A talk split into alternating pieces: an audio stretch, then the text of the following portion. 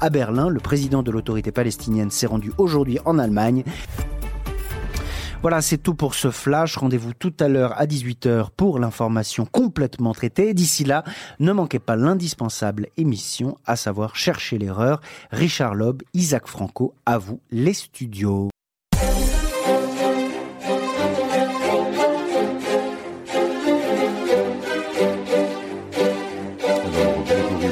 À la technique et bonjour Isaac. Bonjour Richard, bonjour Ilaï. Je vous remercie d'être présent ce jour de, Pâques et bonjour naturellement à tous nos auditeurs. Et à nos auditrices Isaac, hein, vous me connaissez maintenant.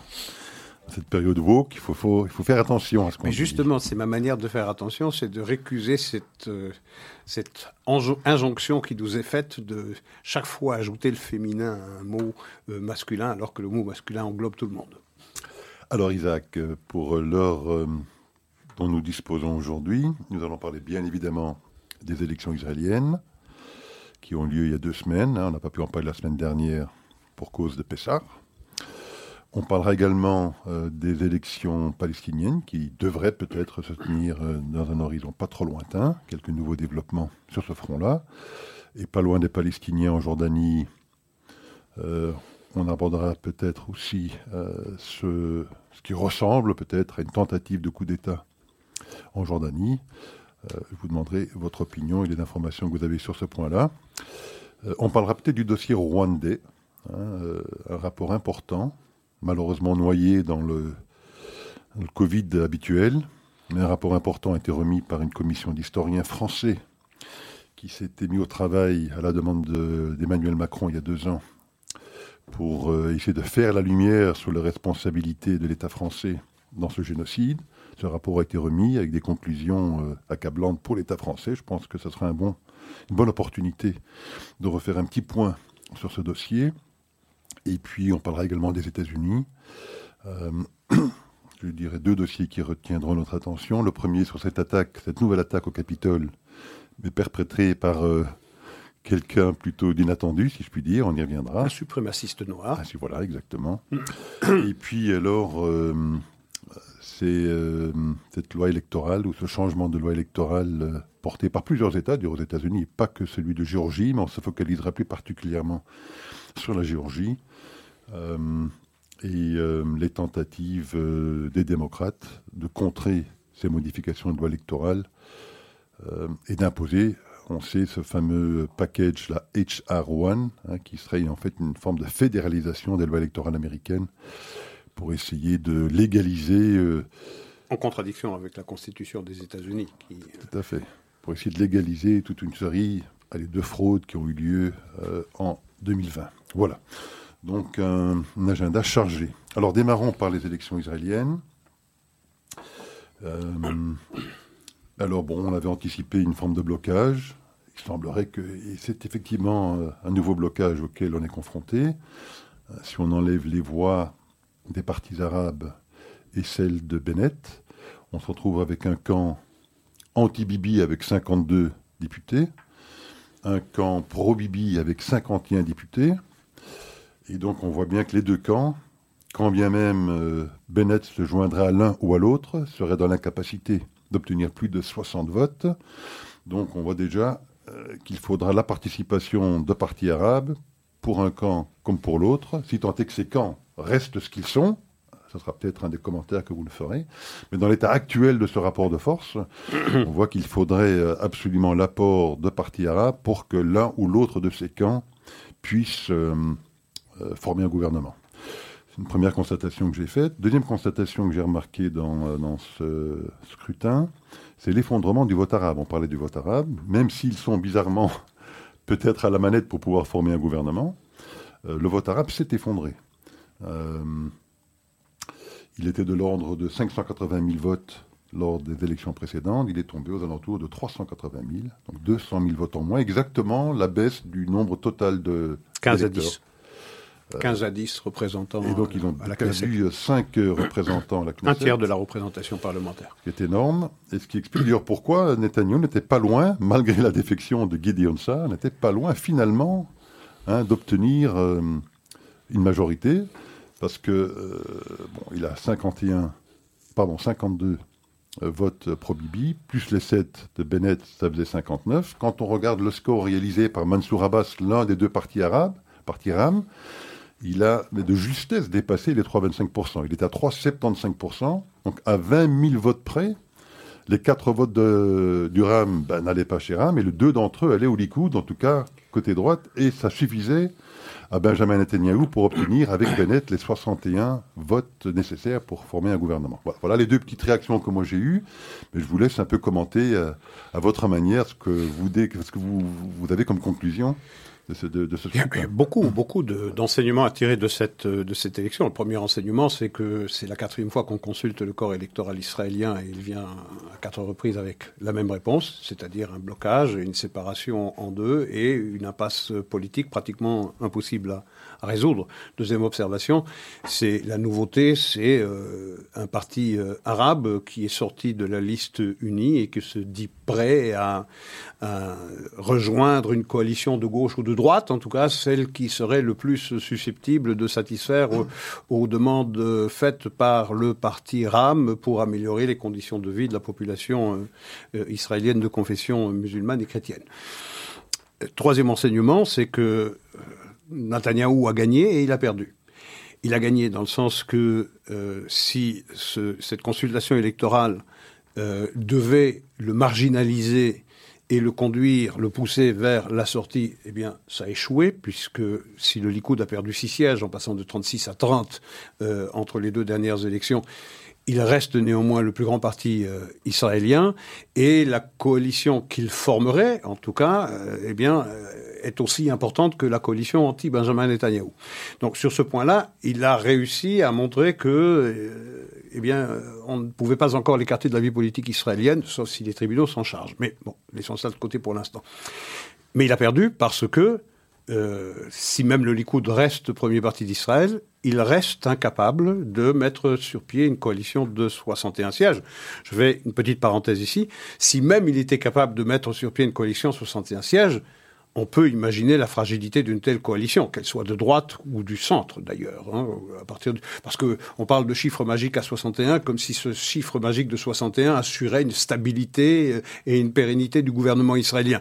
Il resterait frappé du saut d'une énorme fragilité parce qu'il dépendrait des caprices de l'un ou l'autre des parlementaires. Bon, donc ça c'est l'enseignement. Netanyahu a gagné, mais il a perdu. Euh, Quatrième enseignement, c'est euh, symétriquement, je dirais, euh, Yair Lapide, il a perdu, parce qu'il ne peut pas mettre sur pied une coalition non plus, mais il a gagné aussi. Pourquoi? Parce qu'il est le deuxième parti d'Israël, euh, alors qu'avant, il était le quatrième parti. Et c'est aussi un parti, peut-être le seul d'ailleurs, qui montre avec le Likoud de s'être enraciné dans la vie politique israélienne au travers d'un grand nombre d'élections. Ça veut dire que désormais, Yeshatid est un parti qui compte. C'est pas un parti, je dirais, saisonnier, comme Blanc-Bleu, comme euh, les partis du père de Yair Lapid, de Tommy Lapid, qui va et qui vient, euh, qui, un peu comme les champignons. Donc c'est un parti qui s'est enraciné, c'est un parti désormais qui existe. Il y a un centre israélien, il est représenté par euh, Yair Lapid, qui est désormais une figure politique de premier plan en Israël, et qui est reconnu comme celui qui euh, est le plus à même de diriger une coalition euh, anti-Benjamin Netanyahu, qui permettrait au pays de se débarrasser de la figure tutélaire de, Benjamin Netanyahu. Ça, ce sont les enseignements. Et puis, l'enseignement, je dirais, le plus important, peut-être, le plus important, c'est que le faiseur de roi, nous disions dans nos précédentes émissions qu'il fallait que le Likoud atteigne 30 sièges, que euh, Yamina en recueille une douzaine pour que eh bien, il y ait un gouvernement de droite euh, stable euh, qui se passe de toute autre considération. Il se trouve que Likoud a rempli la mission que ses supporters en attendaient. Il a fait les 30 sièges, mais Yamina, lui, il a été littéralement siphonné par le Likoud et également par le parti religieux, puisqu'il n'en a fait que 7. Donc c'est insuffisant, même avec l'apport euh, de Bennett à la coalition euh, pro-Benjamin Netanyahu, on arrive à 59. 52 plus 7, ça fait 59. On est encore en deçà de ce chiffre 61 euh, qui, pour fragile qu'il est, assurerait néanmoins la formation d'une coalition. Donc, Bennett n'est pas le faiseur de roi. qui est le faiseur de roi, et c'est ça la révélation de cette élection, sa singularité par rapport aux trois précédentes, c'est naturellement de faire de Mansour Abbas le patron du parti RAM, qui est un parti euh, islamiste, frère musulman, euh, d'être celui qui détient les clés de la solution politique. si on veut absolument éviter euh, une cinquième élection, hypothèse qui n'est pas du tout à écarter, qui du reste prend du crédit euh, au fur et à mesure que les jours passent, eh bien, il faudra que Mansour Abbas apporte ses voix à l'un ou à l'autre, à moins qu'il y ait des transfuges. Qu'il y ait des transfuges, soit du centre vers la droite, peut imaginer euh, les appels de Netanyahou. On n'a pas à les imaginer puisqu'il les a fait publiquement. Netanyahou qui appelle euh, les anciens du Likoud qui ont rejoint Bennett ou qui ont rejoint euh, le New Hope, le parti de Gideon Sarr, revenez à la maison, c'est votre maison naturelle, et avec votre apport, on pourra mettre sur pied une coalition forte, confortable, en se passant de l'apport d'un parti, d'un parti arabe peu de chances que ça arrive, en tout cas maintenant. Peut-être que ça arrivera plus tard, lorsque les esprits seront fatigués et lorsque le spectre de la cinquième euh, consultation se rapprochera. Peut-être que ça, ça invitera l'un ou l'autre personne, l'une ou l'autre personne de Bennett ou bien de Gideon Sarr à se dire bon, ben, tout compte fait. C'est inacceptable de, de, valider euh, euh, l'hypothèse d'une cinquième élection. rejoignons Benjamin Netanyahu. Aujourd'hui, ça paraît peu probable. Ou alors des transfuges du Likoud vers le centre, vers Yair Lapid. Là aussi, à ce stade-ci, ça paraît improbable. Donc la, solution, la situation paraît, euh, paraît assez, euh, assez, assez euh, gelée pour, l'instant. Et d'ailleurs, Rivlin, qui a commencé ses consultations aujourd'hui, rappelons que demain, il y aura la prestation de serment de, de, la nouvelle, de la nouvelle Knesset, de la 24e, Rivlin reconnaît personne ne paraît être en capacité de former une coalition, à moins d'avoir recours aux voix du parti RAM. Et là, c'est une question fondamentale qui est posée, parce que le parti RAM, si son leader, si son leader a clairement indiqué qu'il était essentiellement préoccupé par le bien-être de la population qui a voté pour lui, il n'en reste pas moins qu'il existe la charte du parti RAM qui dit clairement qu'il est favorable à un État, à, une solution à deux États.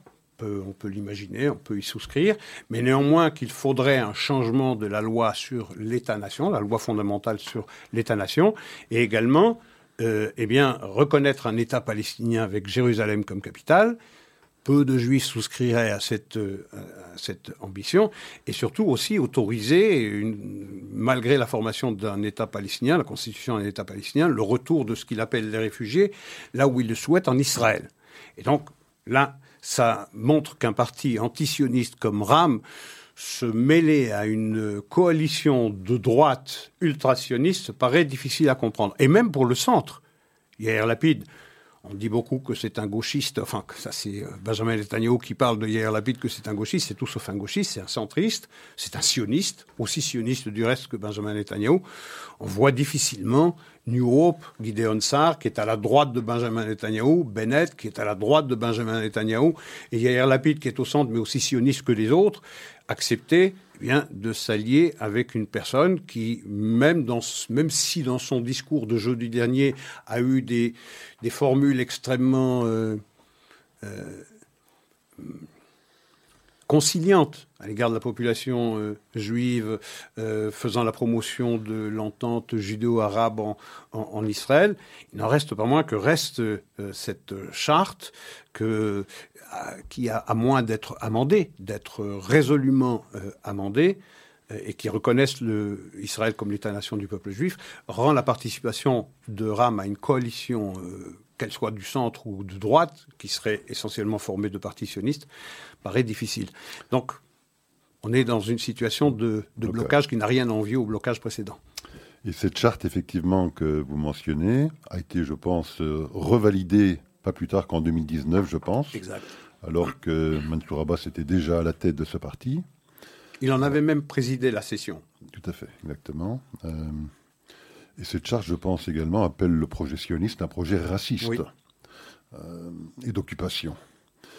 sur le sujet effectivement du retour des réfugiés. Effectivement, il, il appelle également au retour des réfugiés pas extrêmement clair dans la formulation de la charte, parce qu'évidemment, le retour des réfugiés peut s'interpréter de deux façons. Est-ce que ça se limite vraiment à ce que d'habitude on entend par un réfugié? Ce sont ceux qui étaient véritablement victimes, enfin victimes, ceux qui ont en tout cas été obligés d'être réfugiés à l'époque lors de la guerre d'indépendance, qui sont, je crois, aujourd'hui au nombre de 15 à 20 000 personnes maximum, ou bien cette drôle d'interprétation euh, unique en son genre euh, de, de l'Agence pour euh, les Palestiniens des Nations Unies, qui considère que tous les descendants de ces réfugiés originels sont également des réfugiés, un statut qui n'est octroyé à aucun autre réfugié dans le monde. Le, si on s'entendait sur la définition du réfugié comme étant celui qui physiquement a décidé ou a dû quitter euh, ce qui est devenu l'État d'Israël en, en, 1948, euh, il n'y aurait pas de problème. La question des réfugiés ne poserait pas les problèmes qu'elle pose, parce que cette question-là est la question la plus difficile à dépasser, bien évidemment. On sent bien que Mansour Abbas ne plaide pas dans son esprit.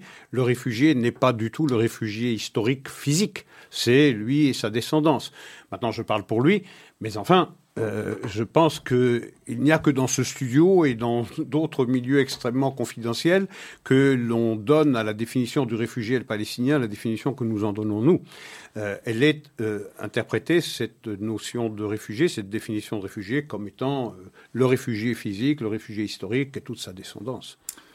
Alors, a démarré également aujourd'hui le procès, enfin a démarré, disons que la phase un peu plus spectaculaire du procès a démarré aujourd'hui puisque c'est euh, les témoins qui viennent euh, euh, bien se faire interroger, auditer par les avocats des uns et des autres. Dans les trois cas dans lesquels Netanyahu est incriminé, est-ce qu'il ne serait peut-être pas temps pour Netanyahou peut-être de passer la main, effectivement, parce que c'est vrai que sans Netanyahou, nous ne serions plus dans une situation de blocage il y aurait euh, un gouvernement déjà formé depuis longtemps. Hein, si on prend les voix du Likoud, de Gideon Sar, de Gantz, de Yamina, enfin. Vous mettez en place une coalition de 70, euh, tout 80 faciles députés. Euh, donc on sent quand même que cette situation de blocage à répétition est très personnalisée. Elle, est, tourne autour de la personnalité de Netanyahu. Tourne tout, totalement autour de, de, cette personnalité clivante qui est là depuis quand même très longtemps, euh, qui va devoir effectivement maintenant, pendant peut-être un ou deux ou trois ans, euh, euh, se dépêtrer dans ses affaires juridiques.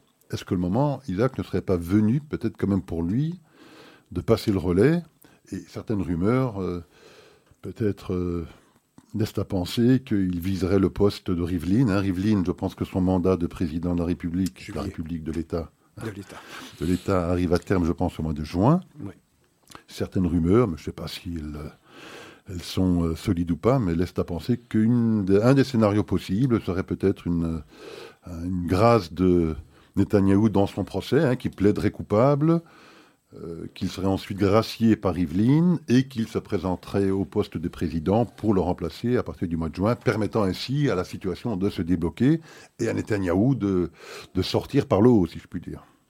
Oui, on parle beaucoup de ça. C'est éminemment spéculatif, euh, ce, genre, ce genre d'hypothèse. C'est assez peu dans la nature de Benjamin Netanyahu de concéder, euh, à ses adversaires politiques euh, eh bien qu'il quitte l'arène et qu'il confesse de cette façon-là qu'il est qu'il est le responsable numéro un de l'impasse politique. Mais c'est un fait, c'est un fait. Sa personnalité, plus que jamais, pas, pas plus que jamais, ces quatre élections ont eu une constante, c'était une élection entre les pro-Benjamin Netanyahu et les anti-Benjamin Netanyahu. On n'a jamais aussi peu parlé euh, dans les précédentes élections que dans les quatre dernières. On n'a jamais aussi peu parlé d'idéologie. On n'a jamais aussi peu parlé de programme politique. Dans cette élection, on n'a pratiquement jamais parlé de programme politique. On a parlé, euh, on, a parlé essentiellement de est-ce que vous êtes du côté de Netanyahou ou vous êtes contre Netanyahou? Non, plus que jamais, l'élection a tourné autour de la personnalité de Netanyahou, et vous avez raison, c'est une personnalité extrêmement clivante. Il y a ceux qui le considèrent être le roi d'Israël, et puis les autres qui disent euh, c'est devenu un Erdogan, ou même certains vont jusqu'à le comparer à Kim Jong-un. Bon, c'est un peu radical comme comparaison, mais on voit bien que cette personnalité est ce qui empêche euh, l'émergence d'une coalition qui sinon serait facile sur un plan idéologique, parce qu'en effet, il n'y a pas une papier, il n'y a pas l'épaisseur d'un papier de cigarette qui sépare euh, Bennett, euh, euh, Gideon Sarr, Avigdor Lieberman, le Likoud évidemment, Benny Gantz, le Likoud donc il n'y a pas de problème pour mettre sur pied une, coalition qui serait là, pour le coup, extrêmement large, puisqu'elle dépasserait très largement le seuil des 61. Et là, on aurait une stabilité politique. Mais il y a Netanyahou. Il y a Netanyahou. Ça n'est pas dans sa nature, en tout cas, de faire un pas de côté de lui-même. Euh, est-ce que ses adversaires ont les moyens de faire ce que lui ne consentirait pas à faire de lui-même? Alors c'est ce qu'on leur prête d'ailleurs à ses adversaires, c'est à partir de demain, dès que la nouvelle Knesset aura prêté euh, serment, c'est euh, eh bien de, de, de, décider à une majorité de 61, 61 voix qu'un inculpé, pas un condamné, mais un inculpé, un Premier ministre inculpé, ne peut pas participer à la formation d'un gouvernement. Bien. La question, c'est de savoir si une telle décision est possible. Oui, c'est possible. Numériquement, les adversaires de Netanyahou pourraient recueillir 61 voix pour décider qu'un Premier ministre inculpé ne peut pas participer à la formation d'un gouvernement. Dans ce cas, Netanyahou serait euh, poussé vers euh, euh, la sortie. Mais il a un recours vers la Cour suprême, parce que la Cour suprême, en mai 2020, avait décidé qu'il pouvait participer à la formation d'un gouvernement, et ce qui était valable en 2020 devrait être valable en 2021, la situation n'ayant guère changé quant à son statut d'inculpé. Maintenant, la Cour suprême pourrait dire la loi d'Israël, en l'absence d'une loi fondamentale, c'est la Knesset qui l'a fait. À partir du moment où elle vote une telle loi, eh bien, la Cour suprême n'a pas la légitimité pour aller à l'encontre de la décision qui serait prise par la Knesset. Et donc elle pourrait le valider. Elle ne viendra vraisemblablement pas la Cour suprême au secours de Netanyahou, qui pourrait de cette façon être mis de côté. Maintenant, il ne faut pas croire non plus qu'aussitôt que Netanyahou est mis de côté, euh, de cette façon-là en tout cas, euh, que les eaux vont s'apaiser et que les partenaires de Netanyahou et du Likoud vont avaler ça facilement on peut imaginer qu'on ne va pas retrouver une vie politique euh, apaisée, pacifiée en Israël du jour au lendemain, parce que comme je le répétais, pour, comme je le disais tout à l'heure, pour euh, ses partenaires, euh, pour ses partisans, pardon, Benjamin Netanyahu, c'est le roi d'Israël, c'est une personnalité qui a fait énormément pour l'État d'Israël, et ça personne ne peut le nier. Sa dernière réussite, même si ses adversaires lui en contestent la paternité, c'est évidemment la gestion de, la crise sanitaire, c'est évidemment la signature des quatre euh, accords Abraham, tout ça est considérable. C'est certain qu'il a eu un apport considérable dans les politiques israéliennes, dans l'histoire du, sionisme. Euh, et donc, c'est une personnalité euh, euh, qu'il est. On est vraiment en Israël à, la, à la, croisée, à la croisée des chemins. C'est très difficile de passer de l'avant Netanyahou, de, du Netanyahou à l'après Netanyahou. Qui sera capable de prendre la relève? Ce serait dramatique pour le pays, en tout cas qu'il n'y ait personne, que euh, Netanyahou soit le seul recours qui permettrait à Israël d'envisager un avenir euh, serein et, prospère. Euh, mais enfin, je, pense que il faut laisser. Il y a un élément important dans la vie politique, c'est le temps. C'est le temps. On est qu'au début des consultations. C'est le premier jour des consultations. Les esprits peuvent encore, les esprits peuvent encore changer. Euh, et puis, il faut voir dans quelle mesure, à l'intérieur même du Likoud, il pourrait se trouver des, euh, hauts placés qui euh, font comprendre à Benjamin Netanyahu que le seul moyen d'éviter une cinquième élection, d'une part, le seul moyen d'éviter une coalition avec un parti antisioniste comme RAM, eh c'est qu'il fasse un pas de côté. Euh, et qu'une autre personnalité du Likoud émerge et qui permette ainsi de sortir de cette impasse. Mais voilà. Et, le seul moyen aussi peut-être d'éviter un parti raciste, parce que n'oublions pas qu'il y a aussi un parti raciste, euh, le parti qui s'appelle religieux sioniste, pour euh, pour pas le nommer, mais enfin il est essentiellement un parti raciste. Ce serait pas plus mal non plus qu'un gouvernement se forme sans l'apport effectivement d'un parti de ce type également. Vous avez remarqué que lorsque je parlais d'une coalition de 70, je n'avais pas inclus ce, n'avais pas inclus ce, ce, ce parti. focalisé sur le parti RAM. je pense que ce parti-là est tout aussi non, mais je peu recommandé. Alors je ne sais pas s'il est aussi peu recommandé. Je ne sais pas si le aussi, euh, je, je, je, le valide. Euh, mais en tout cas, c'est un parti sioniste. Maintenant qu'il soit un parti qui, qui est l'héritier direct du kahanisme, qui euh, a des relents racistes évidents, ça me, paraît, ça me paraît incontestable. Et ce serait bien pour l'État d'Israël de pouvoir mettre sur pied une coalition qui fasse euh, euh, l'impasse sur ces deux, sur ces deux partis.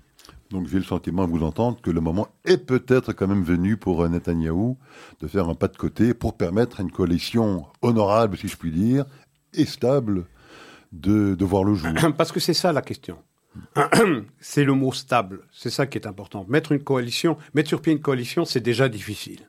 Mais tout au plus, que ce soit avec l'apport de RAM, que ce soit avec l'apport de l'un ou l'autre transfuge, qui passerait de la droite au centre ou du centre à la droite, vous dépasserez péniblement les 61 sièges, ce qui en fait une euh, coalition fragile, soumise aux caprices de ses parties constituantes. Et donc, ce n'est pas une bonne solution pour se projeter dans l'avenir. Ce qu'il faut, c'est une coalition stable, et donc une coalition qui dépasse les 60, 65, ça, pardon, 65, 67 sièges.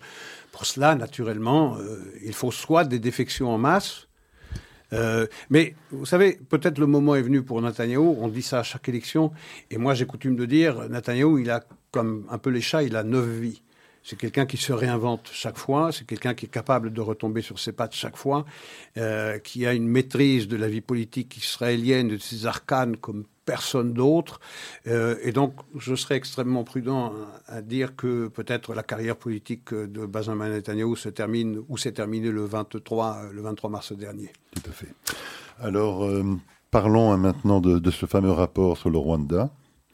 Hein, comme je le mentionnais en début d'émission, Emmanuel Macron a donc a nommé une commission d'historiens, je crois qu'ils étaient une douzaine, oui. il y a exactement deux ans, en avril 2019, et euh, leur a demandé d'essayer de faire la lumière euh, sur le rôle qu'avait joué la France, en particulier la France, donc dans ce génocide. Le, le président de cette commission est un dénommé Vincent Duclerc, un, un éminent historien français, spécialiste des génocides. Euh, et il a remis son rapport il y a une petite dizaine de jours. Euh, qui, comme je le disais au départ aussi, est resté un petit peu inaperçu parce que noyé dans, euh, dans euh, évidemment les, les, nouvelles qui ne concernent que, que le Covid, évidemment. Mais enfin, c'est un rapport extrêmement cinglant pour le pouvoir français, en particulier pour la présidence de François Mitterrand de l'époque. Puisqu'en synthèse, qu'est-ce qu'il dit? Il dit qu'il y a eu un aveuglement il n'y a pas eu complicité, a-t-il dit? Complicité au sens où les Français n'ont pas activement participé au crime, si je puis dire. Hein, ils n'étaient pas à la manœuvre en train de commettre le génocide, euh, mais euh, il mentionne le mot d'aveuglement euh, pour dire combien le pouvoir français a fermer les yeux sur ce qui se passait, alors qu'ils avaient toutes les informations à disposition pour comprendre la nature du crime qui se déroulait sous leurs yeux. Hein, ils ont voulu qualifier euh, ces massacres de massacres interethniques, euh, considérant l'une et l'autre des parties comme étant euh, également coupables, si je puis dire, interchangeables, et refusant d'y voir ce qui est véritablement un génocide, et donc refusant pendant des semaines et des mois avant l'opération turquoise qui, euh, je pense, a été mise euh, en œuvre deux ou trois mois après le début du génocide. trois mois après. Trois mois après. Lorsque il y a déjà un million de morts. Parce que voilà, lorsque le million de morts a été commis, et se rendant compte aussi que cette opération turquoise est souvent venue plus souvent en secours euh, des Hutus que des Tutsis, des et de certains génocidaires eux-mêmes. On apprend également dans ce rapport que la toute première préoccupation de François Mitterrand lorsque les premières informations sur les massacres ont été révélées, c'était d'extirper la femme de Abiarmiana, qui est toujours d'ailleurs à qui Paris. est toujours à Paris, hein, qui était une, je pense, des pires extrémistes. Hutus euh, à l'époque, donc une, une femme qui appelait véritablement au massacre des Tutsis. Eh bien, la première préoccupation de Mitterrand a été de- d'exfiltrer cette femme et ses enfants, de les faire rentrer à Paris et de lui donner euh, refuge à Paris. Et elle est toujours Et- là, effectivement. Elle n'a jamais été inquiétée depuis. Enfin voilà, donc un rapport important, très cinglant, très sévère euh, pour le gouvernement français. Euh, Isaac, Mais il serait temps, je veux dire, la République s'honorerait à reconnaître sa responsabilité dans le génocide. Je veux dire, moi, ce que je retiens de euh, le haut fait d'armes de la présidence de Jacques Chirac, c'est lorsqu'il déclare la responsabilité de la France dans, euh, Vichy. Lorsqu'il dit Vichy, c'est la France. Mais le Rwanda, le génocide rwandais, c'est aussi une grande part de responsabilité de la France. Vous parliez tout à l'heure dans le rapport de fermer les yeux. Mais fermer les yeux, ça veut dire quoi? C'est une, complicité. On sait très bien ce qui se passe. On n'y a pas mis la main activement. On sait très bien ce qui se passe. On laisse faire. Donc on est complice d'un génocide. Et lorsque on déploie l'opération turquoise, je crois que c'était euh, euh, c'est le général Fourcade qui était à la tête de cette opération euh, turquoise, elle servira à quoi? Elle servira à exfiltrer les assassins, les génocidaires euh, de l'ouest du Rwanda vers euh, l'est du Zaïre, c'est-à-dire dans la région du Kivu, de, de Goma. Euh, et, sous la protection de l'armée française, d'ailleurs, au Kivu, il y a ces Interamwe, ces génocidaires, qui vont déjà se préparer pour continuer le travail qu'ils n'avaient pas pu achever. Donc il y a une complicité évidente de la France. Et pas seulement de la France. Et pas seulement de la France de Mitterrand, parce que après, euh, bah, tout le monde s'est tu dans, toutes les langues. hein. Chirac s'est tu, après Mitterrand et après, euh, après Chirac, euh, même chose pour Sarkozy, qui seulement en 2010 reconnaîtra qu'on a fait de mauvaises appréciations sur la réalité de ce qui se passait au Rwanda. Vous parlez d'une litote. Et puis, Hollande non plus n'a rien dit. Donc, c'est l'honneur de Macron, lequel je suis généralement assez sévère, de mettre sur pied, de demander euh, de commanditer ce, ce rapport. Maintenant, il faudra voir comment il va le traduire en paroles politiques. Il doit y avoir une reconnaissance de la responsabilité de la France. Ce serait son honneur, et je dirais que ce serait son haut fait d'armes de son, euh, quinquennat de reconnaître cette, euh, cette responsabilité. Vous savez, on a mis, je pense, 44 ans, c'était 95, oui, 44 ans, une quarantaine d'années pour que euh, Jacques Chirac reconnaisse la responsabilité de la France dans le, génocide euh, juif, dans la Shoah. Euh, ici, on mettrait 23, 24 ans. Je veux dire, ça ne va pas mettre autant de temps. On doit pouvoir reconnaître la responsabilité dans le génocide rwandais, et pas seulement les Français. Notre pays, la Belgique, est aussi impliqué là-dedans. Verhofstadt l'avait reconnu, d'ailleurs, la responsabilité de la Belgique. Les États-Unis doivent aussi reconnaître leur responsabilité. Les Canadiens, le maréchal général Dallaire était canadien.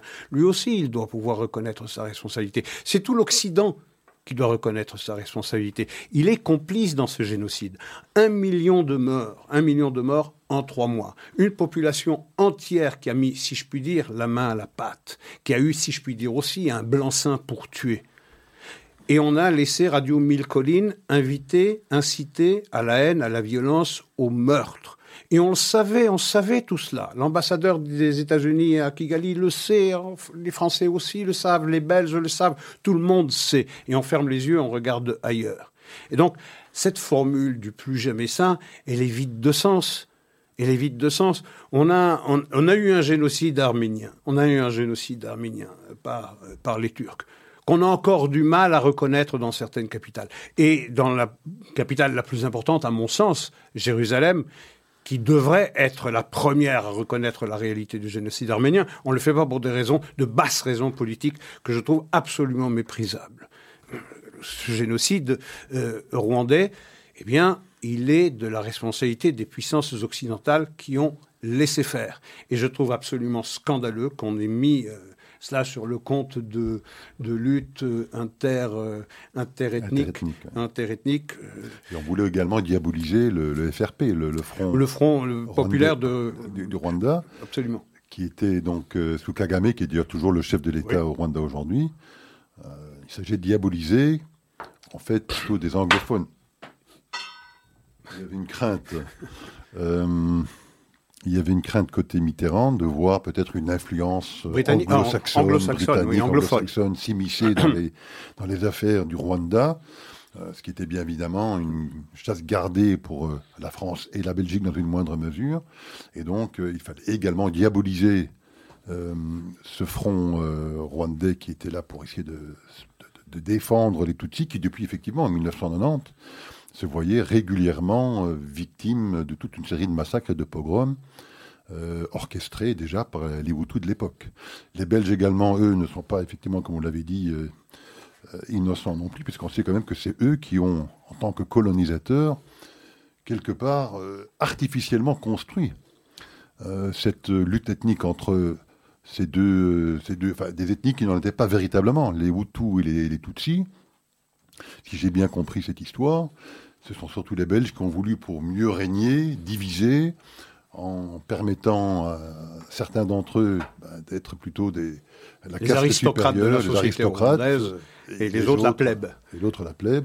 C'est à l'origine donc de, ces conflits raciaux qui ont qui ont émergé déjà avec euh, cette politique colonisatrice de la Belgique à l'époque. Mais ces témoignages sont horribles. Je veux dire, 25 euh, ans après, 26 ans après, euh, le, temps passe, mais l'évocation de ces souvenirs, c'est effroyable il y a des soldats occidentaux, français ou belges, qui quittaient des endroits, je veux dire, et juste derrière eux, à 10 mètres derrière eux, vous aviez une horde de gens qui euh, brandissaient des, machettes et qui se ruaient sur ces malheureuses victimes qui étaient abandonnées euh, à leur sort.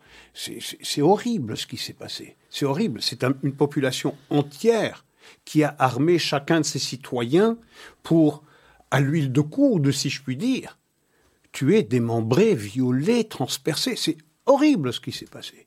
C'est horrible.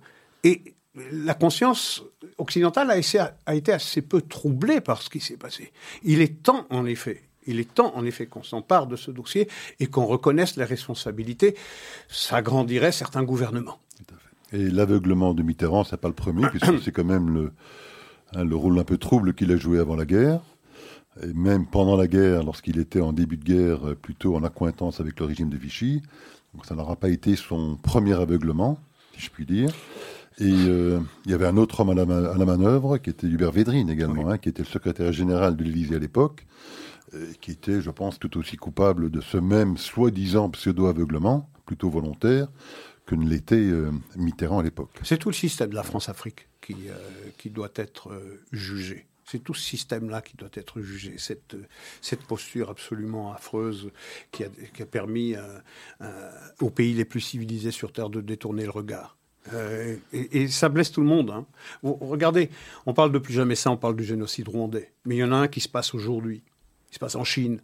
Il se passe, ça blesse les Ouïghours, une minorité musulmane en Chine. On a dit plus jamais ça pour le génocide arménien, plus jamais ça pour le génocide juif, plus jamais ça pour le génocide rwandais. On en fait un aujourd'hui et on détourne le regard. Et Biden, le nouveau président américain, si je puis dire, j'ai vraiment du mal à associer Biden à président, euh, plutôt que de, pointer du doigt la responsabilité euh, des Chinois dans ce qui se passe au Xinjiang, euh, au détriment des, des, il dit, oh, vous savez, c'est des considérations culturelles qui font que nous, nous appelons génocide, mais là-bas, il faut comprendre que c'est pas un génocide.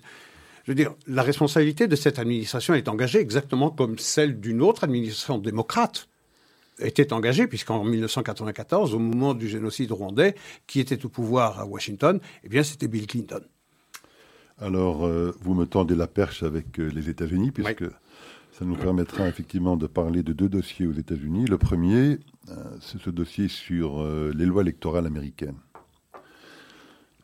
rappelons, et nous l'avions nous en tout cas évoqué à de nombreuses reprises pendant cette période électorale américaine, Rappelons que, profitant du Covid, dans de nombreux États pivots, les démocrates ont réussi à imposer toute une série de nouvelles procédures électorales, qui pour, beaucoup d'entre elles étaient d'ailleurs euh, euh, potentiellement anticonstitutionnelles, et qui auront permis, euh, dans certains de ces États, de, voir Biden l'emporter contre... Dans les États clés Dans les États clés. Je donne encore un exemple parce que c'est un exemple important et qui nous permettra de, rester sur cet État-là, qui est l'État de Géorgie. Rappelons que l'État de Géorgie a été remporté par Biden avec environ 10 000 voix d'avance. Exact. Euh, et rappelons également euh, qu'il y a eu environ 1,3 million de votes par correspondance. Euh, alors qu'en 2016, aux élections précédentes, il y avait environ eu 140 000 votes par correspondance. Et de ces votes par correspondance, 6,5% d'entre eux avaient été invalidés parce qu'il y avait une mauvaise date, une mauvaise signature, un délai qui n'avait pas été mhm. respecté, peu importe, toute une série de causes qui faisaient que 6,5% de ces 144 000 votes avaient été invalidés. Ça portait pas vraiment à conséquence, que d'abord ce n'était que 144 000 votes, mais surtout parce qu'à l'époque, c'était autant de démocrates que de républicains qui votaient par correspondance. Euh, Projetons-nous en 2020, les 144 000 votes par correspondance sont devenus 1,3 million de votes par correspondance. Dix fois plus. À 80% d'entre eux des votes démocrates, et miraculeusement, il n'y a eu que 0,3% de, ces votes-là qui ont été rejetés. Donc pourquoi est-ce que ça s'est produit? Ben Parce qu'effectivement, les lois électorales ont été modifiées de sorte que plus aucun contrôle, ou quasi aucun contrôle, n'ont été effectués sur ces votes par correspondance, ce qui a permis effectivement euh, à Joe Biden de l'emporter dans un État comme la Géorgie. Suite à quoi, toute une série d'États, pas que des États pivots d'ailleurs, je pense qu'une trentaine ou une quarantaine d'États américains sont en train de revoir leur loi électorale. Il faut savoir que c'est au niveau des États que doivent se décider, d'après la Constitution, les lois électorales. ils sont en train de revoir effectivement leur loi électorale pour essayer de renforcer les dispositifs et faire en sorte que la fraude soit moins simple et moins facile dans l'avenir. On sait évidemment que les démocrates sont vent debout contre ces dispositifs et donc pour contrer ces modifications de loi électorale ont sorti leur propre loi électorale fédérale, hein, qui voudrait voir s'imposer dans tout l'État. HR1. Hein, dont on a déjà parlé ici, hmm euh, dont on a parlé déjà, plusieurs fois dans notre émission. Donc voilà l'enjeu. Fédéraliser les lois électorales, les rendre uniformes. Voilà, pour, les rendre uniformes, mais surtout pour les rendre beaucoup plus faciles à, contourner. À, contourner Bien sûr. Euh, pour ceux qui voudraient les contourner. Donc voilà un petit peu le contexte et le débat qui est en cours. Et donc en Géorgie en particulier, une nouvelle loi électorale vient d'être voté par le, législateur de cet État et euh, qui prévoit, entre autres, par exemple, qu'il faut présenter maintenant, ce qui n'était plus obligatoire en 2000, 2020, euh, il faut présenter sa pièce d'identité pour voter. Ça paraît tellement évident qu'on doit être, euh, on est un peu surpris de devoir même le rappeler. Eh bien, c'est perçu comme raciste. Oui. Hein, parce que je ne sais pas pourquoi, pourquoi est-ce qu'un noir ou un hispanique ou je ne sais quelle nationalité serait moins apte à présenter une pièce d'identité, j'ai du mal à comprendre. Mais en tout cas, c'est présenté comme une loi raciste, tellement raciste qu'on l'appelle les lois de Jim Crow. Euh, Jim Crow. C'est les lois de la discrimination. Les lois de la ségrégation du 19e siècle. Euh, qui, euh, ben voilà, ben qui, qui, qui, institutionnalisait la ségrégation aux États-Unis, eh bien, Joe Biden a appelé les lois de Géorgie Jim Crow on steroids. C'est Jim Crow, mais ou Jim Eagle, c'est Voilà, c'est ce j'allais vous parler, c'est Jim Eagle, parce que l'aigle c'est plus... un corbeau. Hein, voilà, l'aigle est plus euh, important que le corbeau. Et, euh, et, donc voilà, voilà un petit peu le, le, le, contexte. Alors Isaac, euh, que vous inspire ce, ce, combat aux États-Unis pour essayer de modifier ces lois électorales dans un sens Parce que pour les républicains, c'est une question de survie. Pour les républicains, c'est une question de survie. Si les États-Unis doivent rester encore un système d'alternance entre un parti et un autre, euh, il faut absolument sauvegarder euh, l'intégrité du processus électoral, qui a été euh, considérablement injurié en 2020, quoi qu'en disent ceux qui estiment que Biden a été élu au terme d'un processus parfaitement transparent. il est évident, et là la Constitution le dit de façon extrêmement explicite, il appartient aux législatures de chacun des États de fixer les règles électorales. Bien, ce que les démocrates veulent faire passer, c'est la loi HR1 qui euh, fédéraliserait les lois électorales, qui les uniformiserait et qui permettrait de cette façon au Parti démocrate de s'assurer eh bien, euh, sa pérennisation au pouvoir, sa permanence au pouvoir, et qui ferait du système américain un système euh, one-party system. Et donc qui empêcherait en réalité l'alternance et ferait du Parti républicain un parti Gaudio un parti réduit à sa plus simple expression uniquement pour valider l'illusion d'une démocratie américaine.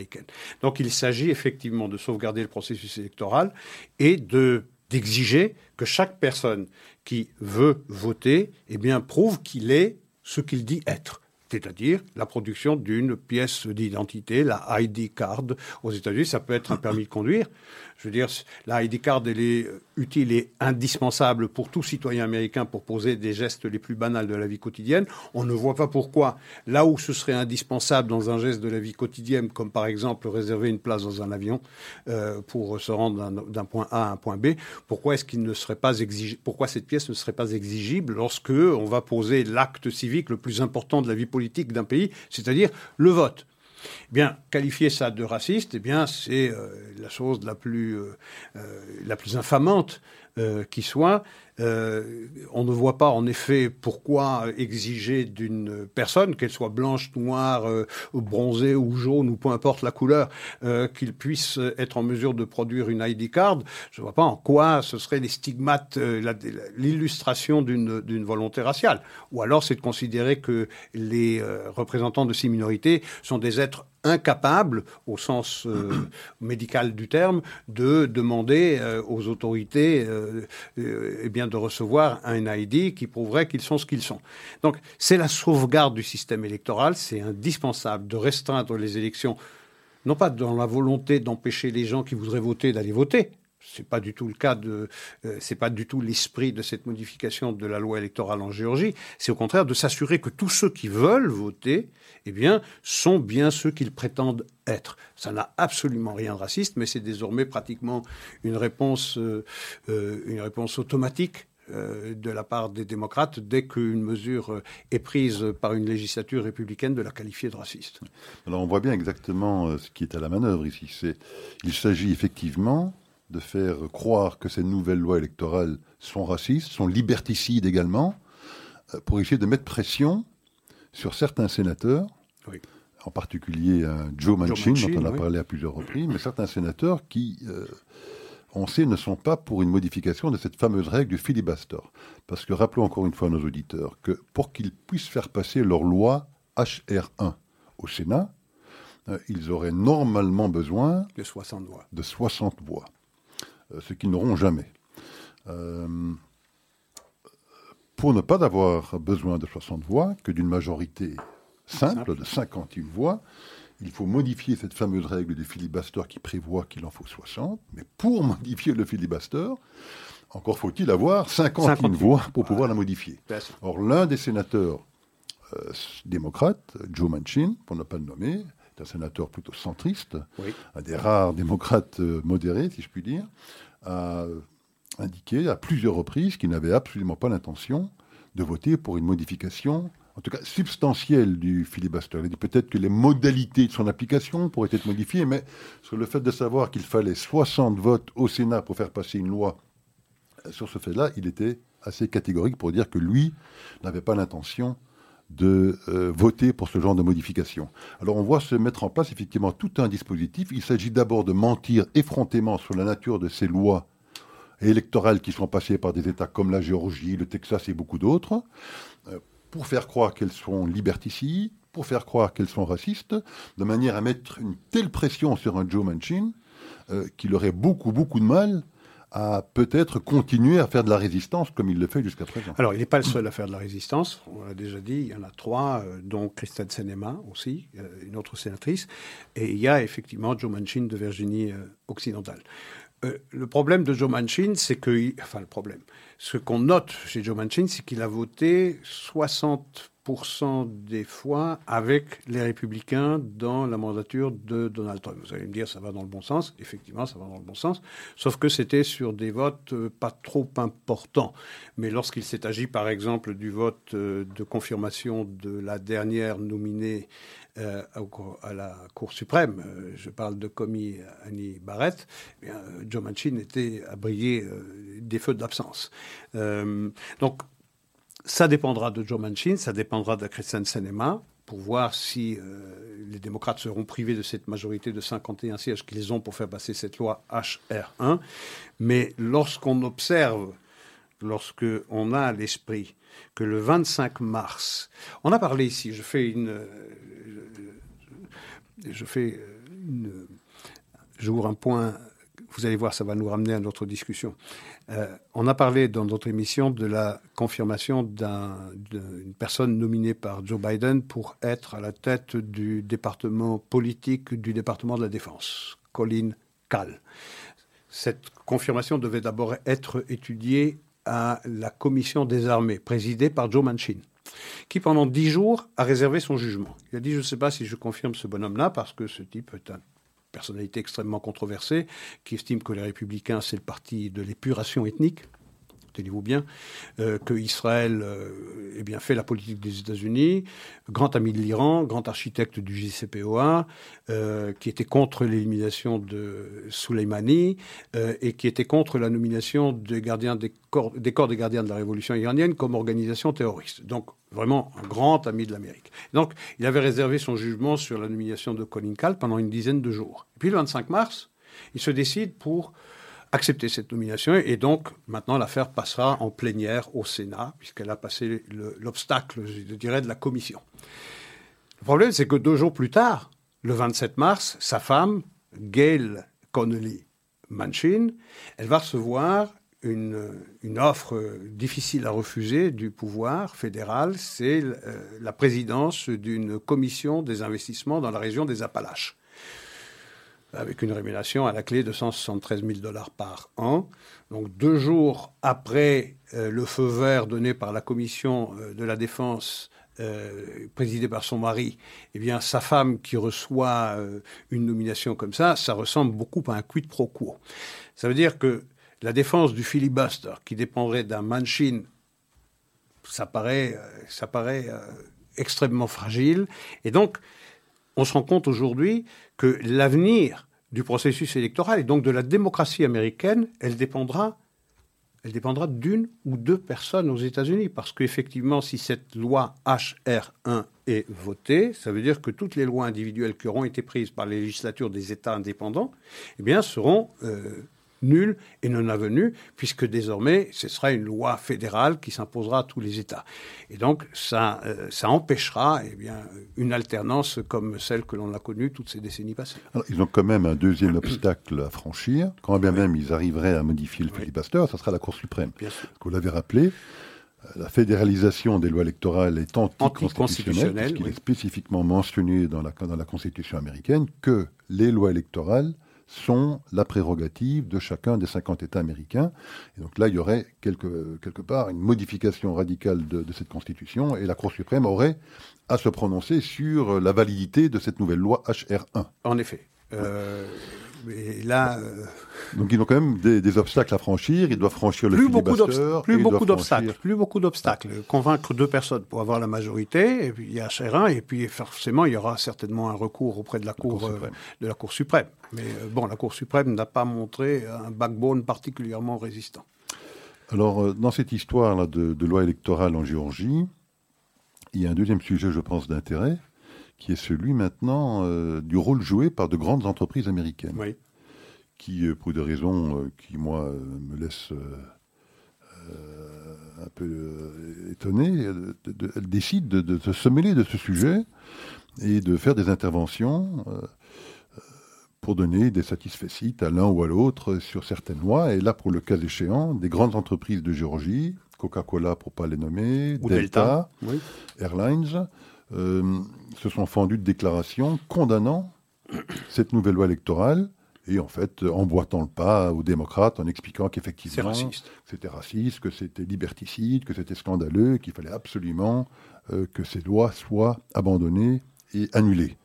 Euh, tout à fait étonnant de la part d'entreprises commerciales, mais surtout de la part d'entreprises comme Delta Airlines, qui, comme vous le rappeliez, elle n'hésite pas à demander une pièce d'identité à quiconque veut embarquer dans ses avions. Et pour participer à l'Assemblée générale de Coca-Cola aussi, il faut présenter une ID card, hein, cela dit. Et donc, euh, de demander une ID card pour aller voter, d'après eux, ce serait raciste, mais eux, évidemment, ne se gênent pas de demander des ID cards pour effectivement euh, embarquer dans leurs avions ou participer à leur euh, Assemblée générale des actionnaires.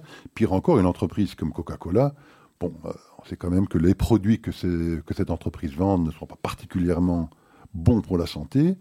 On sait également que les problèmes d'obésité aux États-Unis sont énormes. Et blessent en particulier les minorités Exactement. On sait que la minorité noire est disproportionnée en termes de. au sens propre, au sens figuré. Pour ces problèmes d'obésité. Et que Coca-Cola, évidemment, est un contributeur évident euh, dans ces problèmes. Et bien voilà, une entreprise qui n'hésite pas à empoisonner, j'exagère un petit peu, mais enfin, n'hésite pas à vendre des produits qu'elle sait être parfaitement insalubres, mais qui se préoccupe d'une pièce d'identité, même entreprise d'ailleurs, parce que j'ai regardé la déclaration qu'a faite le responsable de Coca-Cola en Chine. Mhm. Euh, c'était euh, édifiant. Édifiant. Il faut savoir que la Chine, ça représente environ 20% du chiffre d'affaires de Coca-Cola. Donc il s'agit évidemment euh, de faire attention à ce qu'on dit. Eh bien, il a fait une déclaration où il remerciait du plus profond de son cœur les autorités chinoises pour le rôle exceptionnel qu'elles ont eu dans la crise du Covid. Voilà ce qu'a dit ce monsieur. Hein, c'est vraiment euh, hallucinant, vertigineux, oui. Isaac. Oui, oui, effectivement. Mais cette adhésion à cette woke culture est une adhésion tout à fait suicidaire. C'est absolument ridicule vous l'avez parfaitement mis en évidence.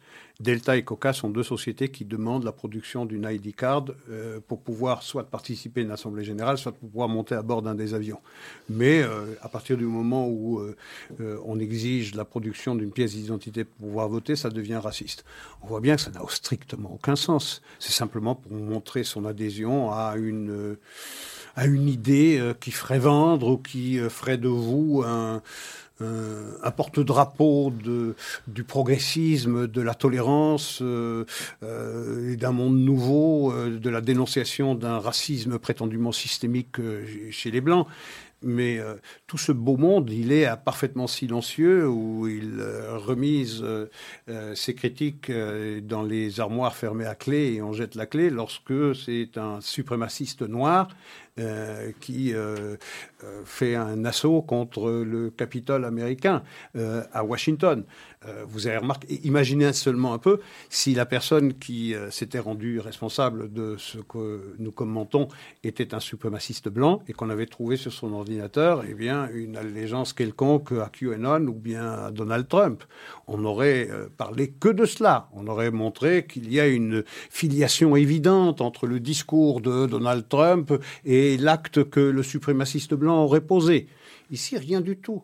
C'est pourtant un raciste noir qui porte le nom de Noah Green, d'ailleurs qui était dans un processus de changement de nom, puisqu'il voulait adopter le nom de Noah euh, al-Mohamed ou je ne sais pas trop quoi, d'ailleurs ça n'a pas beaucoup d'importance, mais un suprémaciste noir, et sur son ordinateur, qu'est-ce qu'on trouve? Une allégeance à Nation of Islam, de Louis Farrakhan, dont nous avons souvent parlé ici, qui est le premier antisémite des États-Unis. Mais là, ça va parfaitement. Ça passe, c'est très bien. C'est pas du tout du terrorisme sur la police d'État. Non, non, non, non. C'est le fait d'un déséquilibré. C'est quand même ahurissant que lorsqu'un suprémaciste est blanc, il est nécessairement l'enfant naturel d'un bourrage de crâne, euh, né d'un bourrage de crâne euh, de Donald Trump. Mais lorsque c'est un suprémaciste noir qui a écrit toute sa haine des blancs, toute sa haine des juifs, là, ça passe à l'as. C'est pas un problème. C'est un déséquilibré. Ce n'est pas du tout un acte politique. Il n'y a pas de filiation entre le verbe de Louis Farrakhan et l'acte posé par Noah Green. Non, non, non, c'est l'acte d'un déséquilibré. Et comme ça, on peut passer à autre chose. Tout à fait. Et d'ailleurs, euh, on devra peut-être clôturer euh, sur cette dernière petite remarque. Euh, ce Noah Green en question, hein, donc un adepte effectivement de Nation of Islam de Louis Farrakhan, en cette période de Pâques, hein, considérait que Louis Farrakhan était Jésus. Oui, tout à Et le comparait à Jésus. Rien moins, que ça. Rien moins que ça, effectivement. Bah, écoutez, sur cette conclusion, Isaac, je vous remercie. Je vous donne rendez-vous à la semaine prochaine. À la semaine prochaine. Merci, Ilaï. Au revoir. Et bonsoir à tout le monde.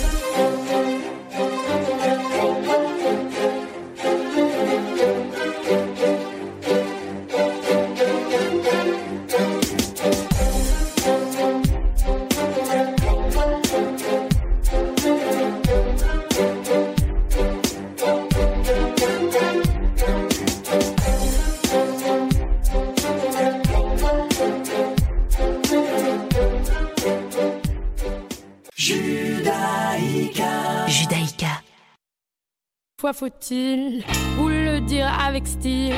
Je ne veux pas sortir au baron. Non, non, non.